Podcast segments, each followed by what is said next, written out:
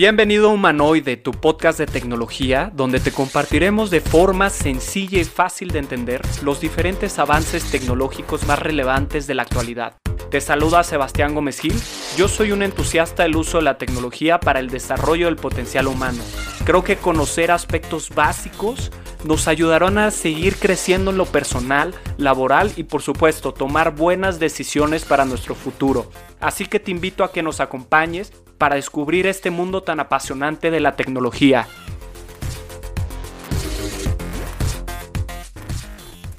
Mis queridos humanoides, quédense con nosotros para esta segunda parte de mi entrevista con Anthony, donde platicaremos un poquito más a detalle del impacto que van a tener el DeFi en México y en el mundo y de cómo están cambiando las reglas del juego se van a impresionar de todo lo que tenemos preparado. Así que quédense hasta el final con nosotros. Les va a encantar este episodio. Regresando al tema de DeFi.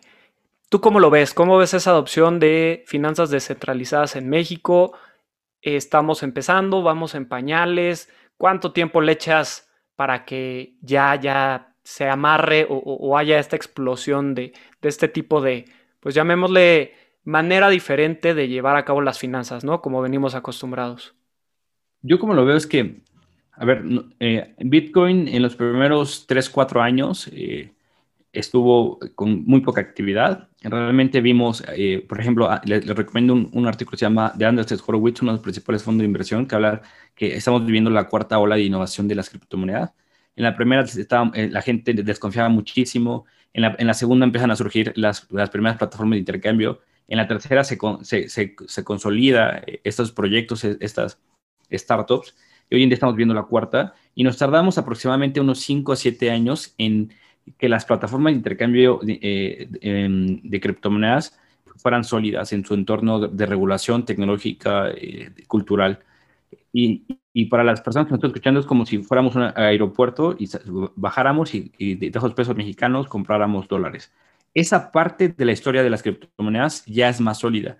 Lo que está pasando con las finanzas descentralizadas es que sales eh, del aeropuerto, eh, compras esos pesos con dólares y de esos pesos con dólares caminas unos cuantos metros y de repente hay otro establecimiento que dice, oye, esos pesos que tienes ahí, esos dólares, si los metes en, esta, en, en este lugar, se los vamos a prestar a alguien más y vas a obtener una tasa de rendimiento. Es decir, un caso de uso más allá de simplemente especular sobre la mercancía que acabas de comprar ese paso, esos desarrollos o, esa es parte de la historia, se empezó a desarrollar de forma más em, formidable eh, a partir de 2017.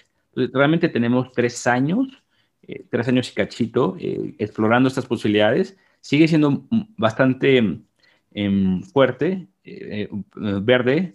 El año pasado tuvimos algo que se le llamó como el DeFi Summer, donde durante tres meses esto creció de forma exponencial pero hay muchos limitantes, como por ejemplo la parte tecnológica, donde los costos de las transacciones eh, han sido bastante eh, costosas, eh, pero cada vez empiezan a, crecer más los ecosistemas. Una de las grandes ventajas de DeFi sobre Ethereum o sobre muchos blockchain públicos es que hay una palabra que es cero sexy, pero es muy, muy interesante, que es la composabilidad.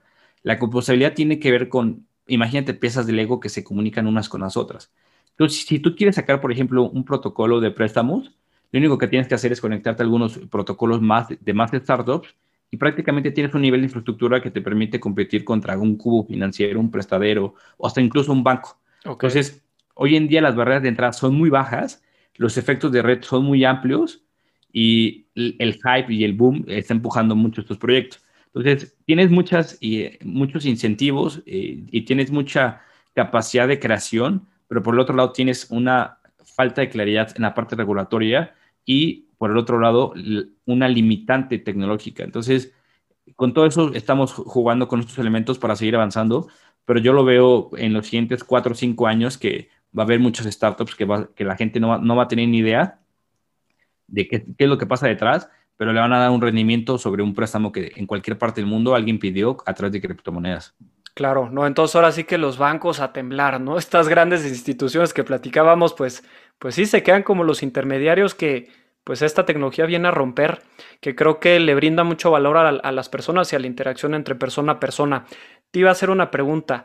Em, ¿Qué aplicación recomiendas para todo este tipo de finanzas descentralizadas, etcétera? ¿Hay alguna en particular que nos puedas compartir para, para conocer más? Sí, por supuesto, o sea, que, le recomiendo primero eh, que visiten Mexo para que puedan operar la mayor cantidad. Tenemos aproximadamente 50 criptomonedas en cerca de 60 pares, donde tenemos eh, unos 15 o 20 tokens eh, DeFi em, que lo pueden operar como en, esta perspectiva de mercancía. Si quieren ya usar estos tokens ya para los que fueron diseñados, em, les recomiendo bastante AVE, que se escribe con doble A, Que es un sistema de préstamos como cubo financiero, pero eh, con muchísimo futuro, que traen conceptos bastante eh, innovadores y, bastante relevantes en el ecosistema. Em, por ejemplo, también le recomiendo Serion, que, es eh, una aplicación que empieza con Z, que es como tu portafolio donde puedes ver en, tu historial, puedes invertir, puedes comprar. Em, hay algunos un poquito más sofisticados. Em, como Uniswap, eh, como Cream, eh, Synthetics. Eh, hay plataformas donde puedes sintetizar activos. Creo que los principales serían Aave y, y Serum como protocolos iniciales para que la gente pueda empezar a navegar en este mundo de finanzas descentralizadas. Qué interesante, ¿no? Yo, yo creo que sí, sí vale la pena echarle un ojo. Eh, vamos a ponerlo también en, la liga de la descripción para que pues poco a poco la gente se vaya empapando de esto, ¿no? Y por ejemplo, ¿qué necesitamos para registrarnos?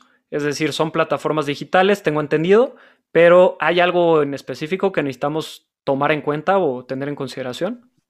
Claro, em, como les mencionaba, el caso del, aeropuerto, eh, lo que necesitan es, algo que se llama Fiat RAMP, que es pasar de tus pesos mexicanos, argentinos, no sé dónde estén escuchando, de tu moneda local a criptomonedas. Entonces necesitan una plataforma de intercambio que te permita primero tener este tipo de activos, ya sea tanto Mexo como hay otras más eh, en México y en América Latina. Después lo que necesitan es tener una cartera eh, que sea, esta cartera les permita eh, poder gestionar y almacenar sus llaves públicas, públicas y privadas, que en, en, este caso le recomiendo MetaMask donde se le, agrega un explorador o a su, celular y a través de este tipo de herramientas como Metamask, que es una wallet, te permite navegar y interactuar con muchos protocolos. Principalmente de forma muy sencilla, dos cosas. Primero, tener criptomonedas, en este caso Ether o DAI, y en, en la plataforma de intercambio que ustedes deseen, y después ir a la plataforma y conectarse con ese tipo de herramientas y empezar a navegar. Creo que el primer paso sea a veces el, que más confusión genera, pero una vez, lo que sí les quiero compartir a las, personas que nos escuchan, una vez que ya estás en el mundo de las criptomonedas, te mueves de forma muy, muy, muy fácil a cualquier parte del mundo. Excelente. Oye, pero ¿qué tan seguro es? O sea, es decir, yo, yo la verdad es que ya me he involucrado un poquito más. Empecé como curioso, creo que así empezamos todos, pero hoy por hoy ya he podido percibir algunos rendimientos. Sobre todo le gané esta subida exponencial que tuvo tanto Bitcoin como Ether que es curioso porque sube una y suben todas, ¿no? La mayoría, hay una tendencia pues bastante similar de que se arrastran. Pero en fin, te iba a preguntar, ¿qué tan seguro es tenerlo ya sea en la wallet digital o si de plano tú también recomiendas tener algún, eh, alguna copia de seguridad física, ¿no? Sé que existen algunas wallets, llamémosle físicas, en donde tú puedes ahí almacenar en un momento dado tus criptomonedas. Eh, en tu experiencia, ¿qué sería lo mejor? En mi experiencia, hay una, hay una frase que describe mucho a finanzas descentralizadas que, o al mundo de las criptomonedas, que es ser tu propio banco. En esa filosofía eh, empezamos a entender que los bancos corren riesgos tecnológicos, financieros y muchos otros riesgos eh, por el hecho de, de, tener un activo o dinero en tu posesión. Y a partir de eso, cuando empezamos a entender que nosotros empezamos a ser nuestros propios bancos, tenemos que empezar a entender las implicaciones de esto. Por ejemplo, el, resguardo de, tu llave pública y tu llave privada, como la que acabas de mencionar. Si no nos sentimos tan cómodos con eso, mejor se lo damos a una plataforma de intercambio que esté centralizada para que ellos, ellos se, dediquen a la gestión. Si nos sentimos más cómodos con eso, pues lo, podemos gestionar a través de nuestra computadora, a través de estas wallets.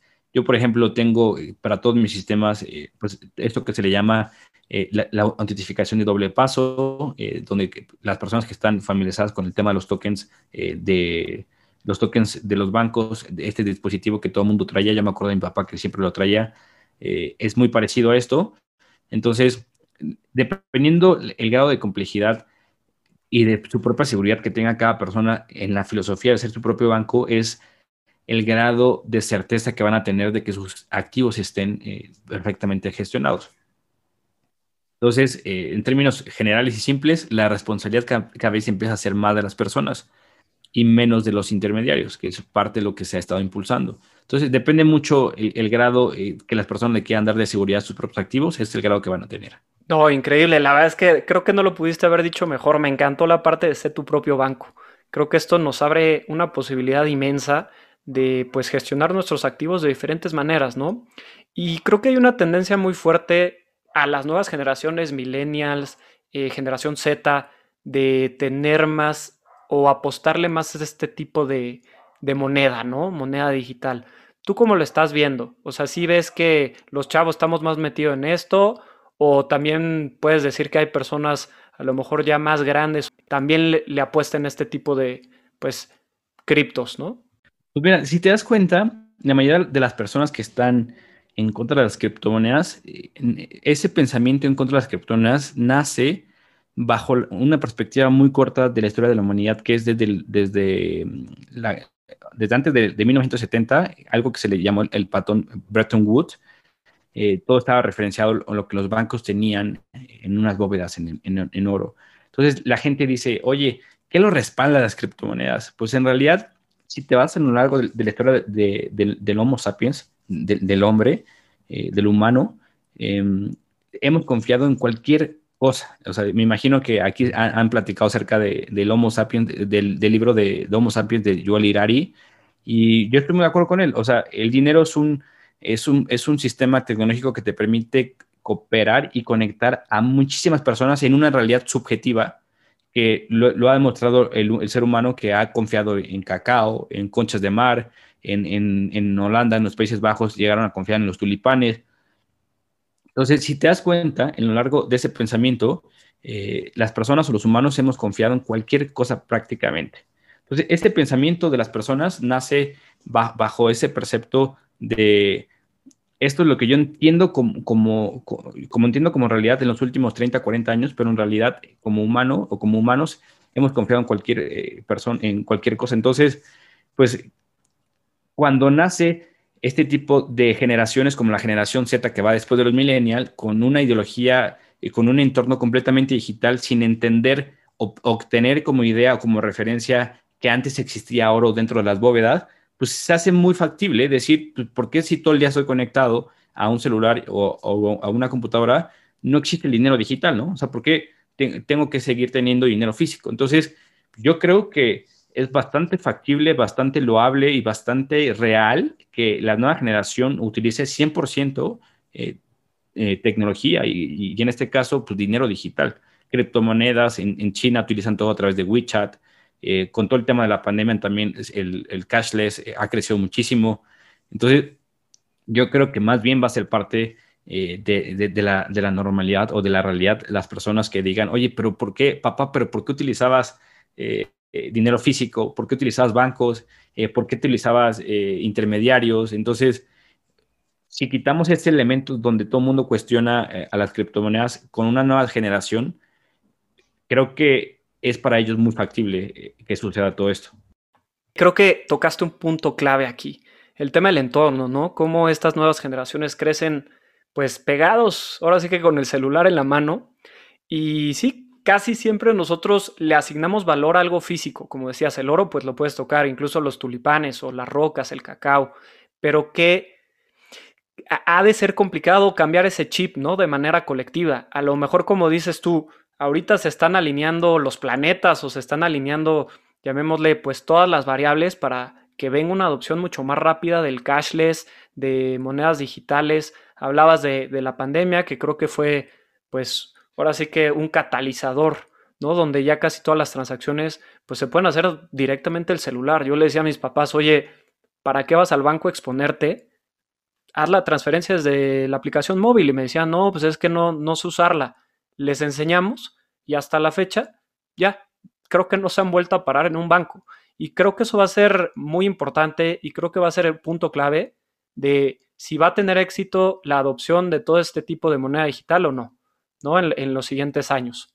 Más, cuando ves que un grupo de, jóvenes de entre 19 y 24 años se organizaron en un, en un foro como Reddit y, dijeron, oye, a ver, el sistema está creado de tal forma donde todo el mundo en Estados Unidos puede acceder a una plataforma que se llama Robinhood y, ok, eso es democratizar el acceso a inversión. Entonces, ¿qué pasa si usamos esta herramienta de inversión y a lo mejor no tenemos mucho dinero, pero somos eh, 100 mil estudiantes? Cada quien le mete 100 dólares eso ya se vuelve un monto significativo. Claro. Entonces, ocupar el propio sistema con el que fue diseñado las finanzas a nivel internacional, específicamente Wall Street, de, una forma eh, eh, muy entendible, decir, oye, tengo una aplicación que pueda hacer esto, simplemente pongámonos de acuerdo, se vuelve algo bastante interesante, ver cómo está cambiando completamente el paradigma de este tipo de personas, donde la mayoría de las personas eran de entre 19 y 24 años y persiguen un objetivo muy específico. Claro, no, no, no. Y creo que ese ejemplo es clave, es súper interesante ver, eh, muestra una realidad que, estamos viviendo donde ya hay un empoderamiento de las personas, ¿no? E incluso decías, se ponen de acuerdo, en este caso a través de Reddit lo hicieron, pero incluso no es, no es ilegal. Si una persona física se pone de acuerdo con otras personas, no hay tema. Donde habría tema es si una institución se pone de acuerdo con otra, ¿no? Para la caída o la subida de alguna acción, alguna cripto. Y creo que puso a temblar a grandes corredores de bolsas, a grandes bancos, porque, bueno, en el caso en particular de GameStop y Reddit, pues estaba generando pérdidas inimaginables. Entonces creo que ahí es súper interesante ver cómo se le está quitando el poder a estos grandes corporativos, estas, llamémosle, al gran hermano, y lo estamos ganando nosotros, ¿no? Las personas comunes y corrientes a través de un celular, ¿no? ¿Tú, tú qué piensas al respecto? ¿O cómo fue tu lectura de este caso en particular?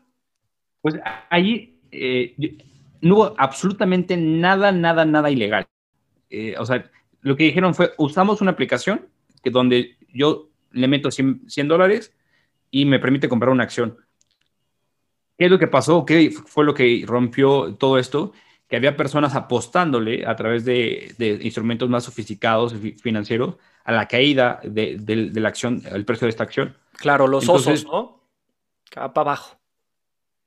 Eh, bueno, a través de instrumentos financieros eh, eh, em, que, se, conoce como em, compra corta, es decir, que le estás apostando que el precio baje y aunque baje, ellos ganan.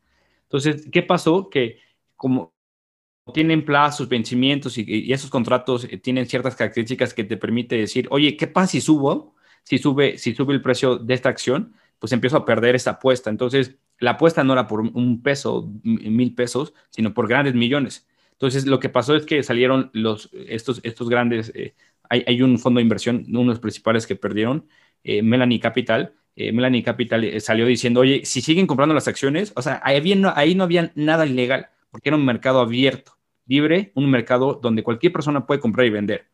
Entonces no le puedes decir a la persona, no la compres, porque esas personas tienen el acceso y no hay nada ilegal a este tipo de compra de acciones.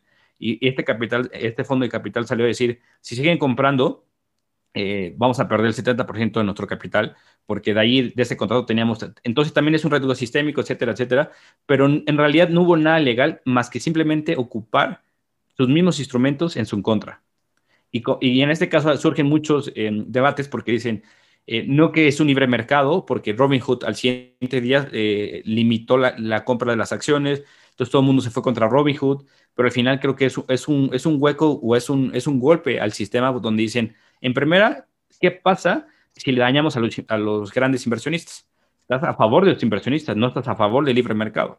Entonces empiezan a surgir un gran, un gran número de debates donde eh, primero está la posibilidad de que ahora no lo hagan sobre GameStop, lo hagan sobre la plata, lo, lo abran sobre eh, muchos otros activos y entonces salen estos inversionistas a decir, necesitamos regulaciones. Y entonces dices, oye, ¿no eres el, tú el, inversionista que decía que la regulación tenía que ser mínima? Y entonces aquí es donde se empiezan a encontrar los sistemas eh, o las ideologías de, estos sistemas. Wow, no, no, no, creo que este caso, yo me imagino que los que entren a la universidad en los siguientes años va a ser un caso de estudio, ¿no?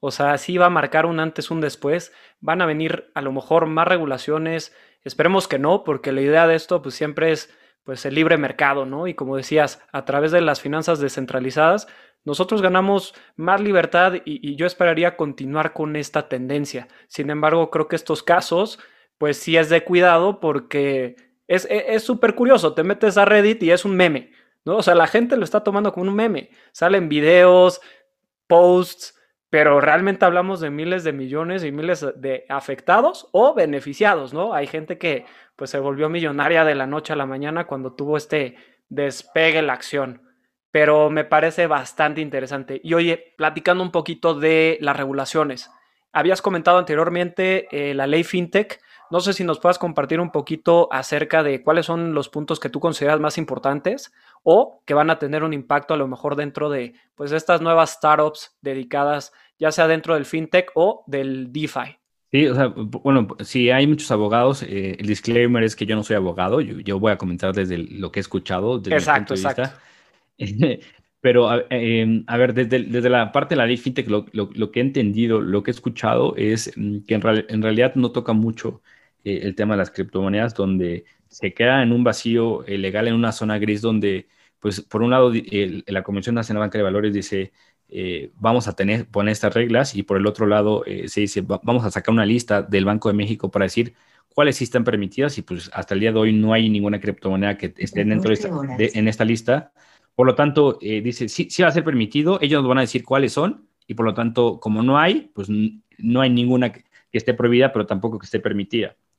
Eso bajo la perspectiva de la ley FinTech y bajo la perspectiva eh, general, o sea, creo, creo, que lo positivo es que pues da muchísima certeza, ¿no? Eh, para las personas que tienen eh, dinero en criptomonedas. Pero desde la perspectiva de DeFi existe un mundo de posibilidades sin tener que tocar los pesos mexicanos. Todo esto que estamos hablando es cuando ya tienes pesos mexicanos.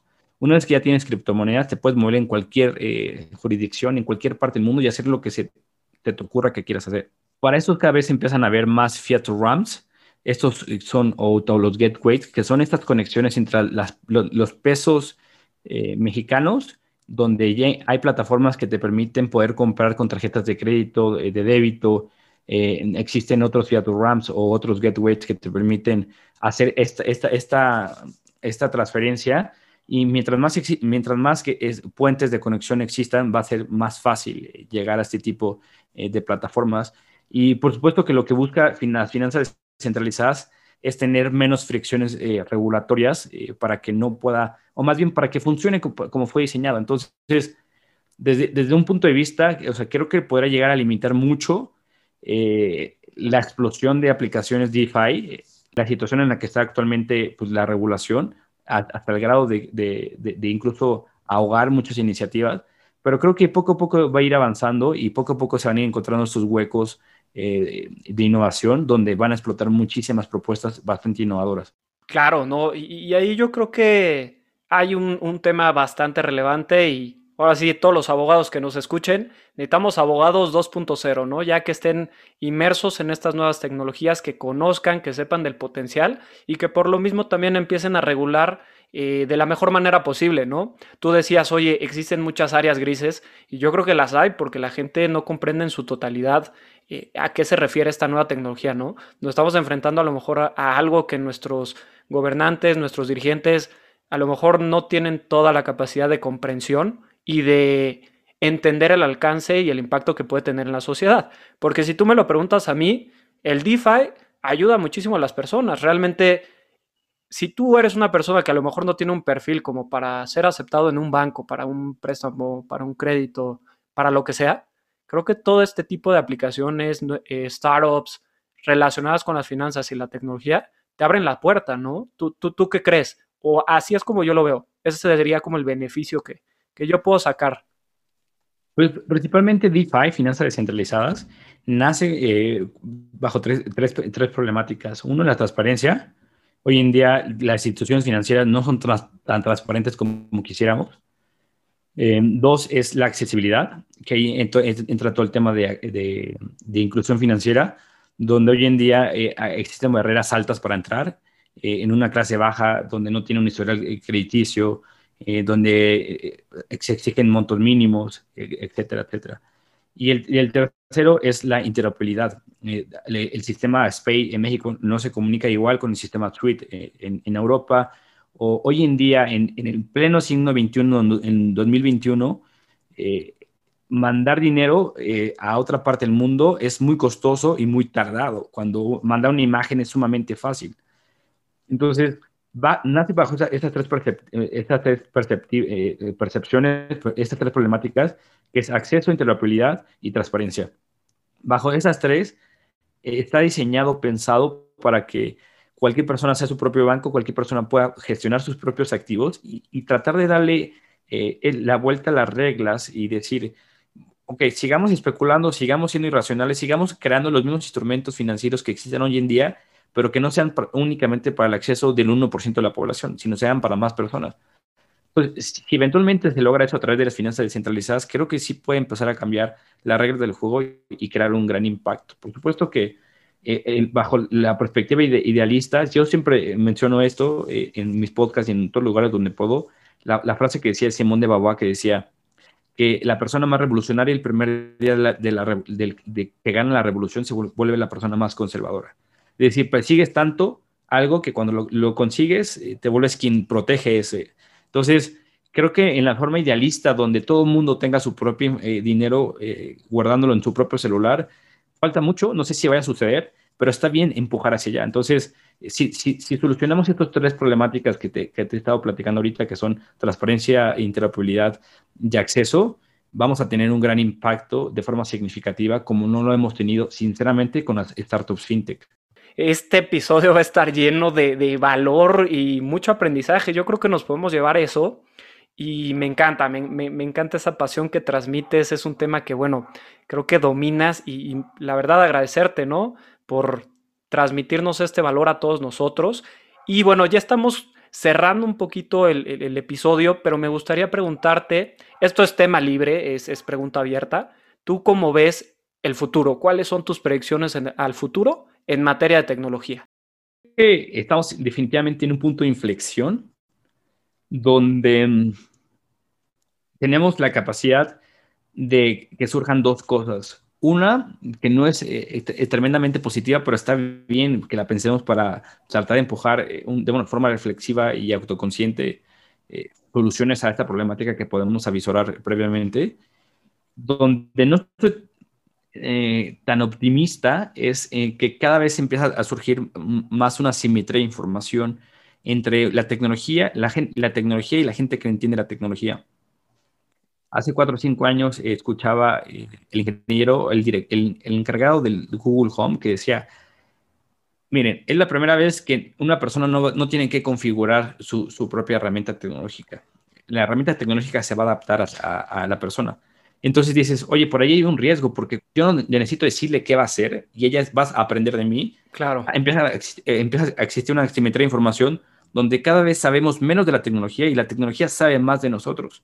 Entonces existe una simetría de información donde, desde mi punto de vista, como va, puede existir una, una gran desigualdad, incluso mayor todavía de la que existe hoy en día, donde menos empresas tengan más dominio, más control, más, más riqueza y menos personas tengan todavía más dominio, más control, menos, y se va a empezar a, marginalizar todavía más eh, pues las personas que, como lo fue con la globalización con eh, inglés, las personas que no dominen inglés eh, van a tener salarios muy bajos y a las personas que tengan inglés van a tener salarios más altos.